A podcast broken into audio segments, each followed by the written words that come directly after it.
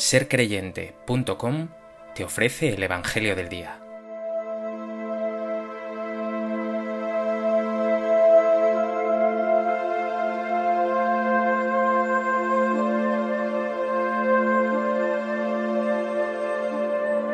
Del Evangelio de Juan.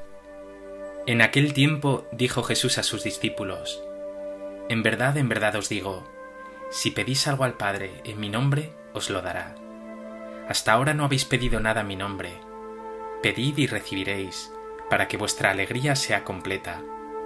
Os he hablado de esto en comparaciones. Viene la hora en que ya no hablaré en comparaciones, sino que os hablaré del Padre claramente. Aquel día pediréis en mi nombre, y no os digo yo que rogaré al Padre por vosotros, pues el Padre mismo os quiere, porque vosotros me queréis y creéis que yo salí de Dios. Salí del Padre y he venido al mundo. Otra vez dejo el mundo y me voy al Padre.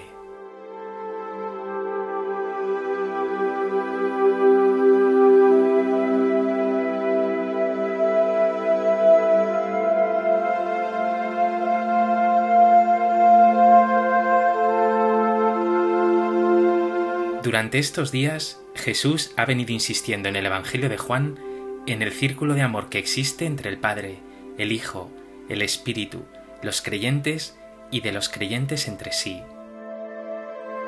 En el Evangelio de hoy, Jesús sacará de esta intimidad y comunión de vida dos consecuencias, dos privilegios.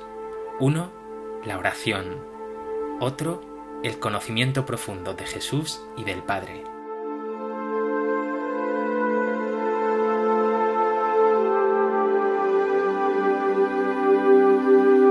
Propósito de este texto del Evangelio de Juan, me gustaría compartir contigo tres reflexiones. En primer lugar, ya he anticipado el primer privilegio que se sigue de esa intimidad y comunión que se da entre Dios y los creyentes, entre tú y tu buen Padre Dios.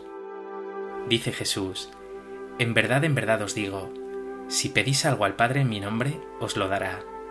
Pedid y recibiréis, para que vuestra alegría sea completa. El primer privilegio, por tanto, que se da entre los creyentes y Dios es esa intimidad, esa amistad profunda que no solo permite compartirlo todo, sino presentarle las necesidades, pedirle todo aquello que nos falta en el nombre de Jesús. Y aquí quiero detenerme. Por supuesto que no se trata de presentar peticiones interesadas o arbitrarias al Padre, que podrían ser un desastre para nosotros. ¿Te imaginas a un bebé pidiendo a su madre que le deje salir solo a la calle de madrugada? ¿Cómo podría esa madre decirle que sí? Ciertamente no habrá petición más perfecta que esta. Padre, dame todo aquello que más me convenga, aquello que realmente necesito.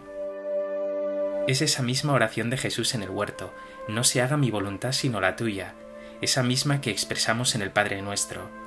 Hágase tu voluntad en la tierra como en el cielo. No dudes que el Padre te dará lo mejor, porque Él lo desea más que tú mismo. Se trata, por tanto, de pedir no alegrías perecederas, que pueden ser hasta contraproducentes, sino aquello que, como dice Jesús, hará que tu alegría sea completa.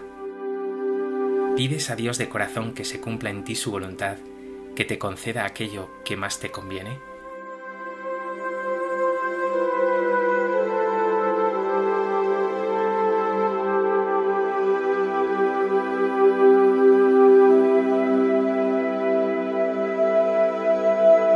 En segundo lugar, ese segundo privilegio del creyente, del discípulo de Jesús, es el conocimiento profundo que tienes de Él, de Dios. Ya lo había anticipado Jesús en el capítulo 15. A vosotros os llamo amigos, porque todo lo que he oído a mi Padre os lo he dado a conocer. Ahora dice Jesús, viene la hora en que ya no hablaré en comparaciones, sino que os hablaré del Padre claramente. En Jesús el Señor Dios se ha dado a conocer plenamente. No ha querido permanecer ante ti como un misterio imposible de descifrar, como un Dios imponente que te causara estupor y del que tendrías que distanciarte, sino que se te ha dado a conocer como un Padre bueno, tierno, que siente debilidad por ti, que desea amarte, sostenerte y hacerte feliz para siempre. Lo dice Jesús hoy con una sencillez y contundencia asombrosa. El Padre mismo te quiere.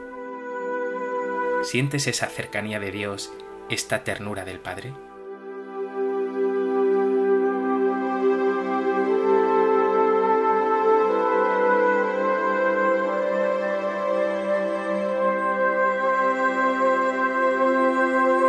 En tercer lugar, quiero seguir haciendo hincapié en esta profunda comunión, en esta íntima amistad que se da entre Dios y tú. No os digo que yo rogaré al Padre por vosotros, pues el Padre mismo os quiere, porque vosotros me creéis y creéis que yo salí de Dios. Jesús está diciendo, no te digo ya que Dios te tiene en cuenta porque tú me quieres, sino que Él mismo ya te quiere. No eres amado por Dios de rebote. Al ser tú uno con Jesús, eres ya hijo de Dios, tan amado como Él. Gozas de esa misma intimidad que tiene el Hijo con el Padre. El Padre te ama con el mismo amor con que ama a su Hijo. Jesús, por tanto, ya no es un mero mediador, sino que ahora tú con Él, con el Padre en el Espíritu, forma ya una unidad. Estás tan unido a Dios como para afirmar que vives en Él. Déjate fascinar y llenar por esta verdad. En Dios vivimos, nos movemos y existimos.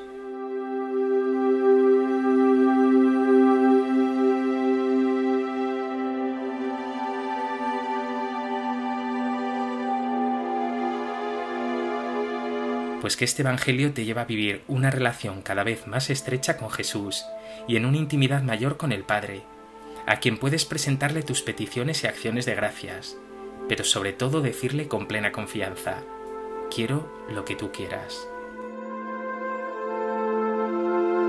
Señor Jesús, a veces me cuesta fiarme de ti y me siento tentado a pedirte cosas que finalmente no me convienen. Hoy te pido que se haga siempre en mí tu voluntad me fío de ti, confío en ti. Dame aquello que convenga más a mí y a mis hermanos.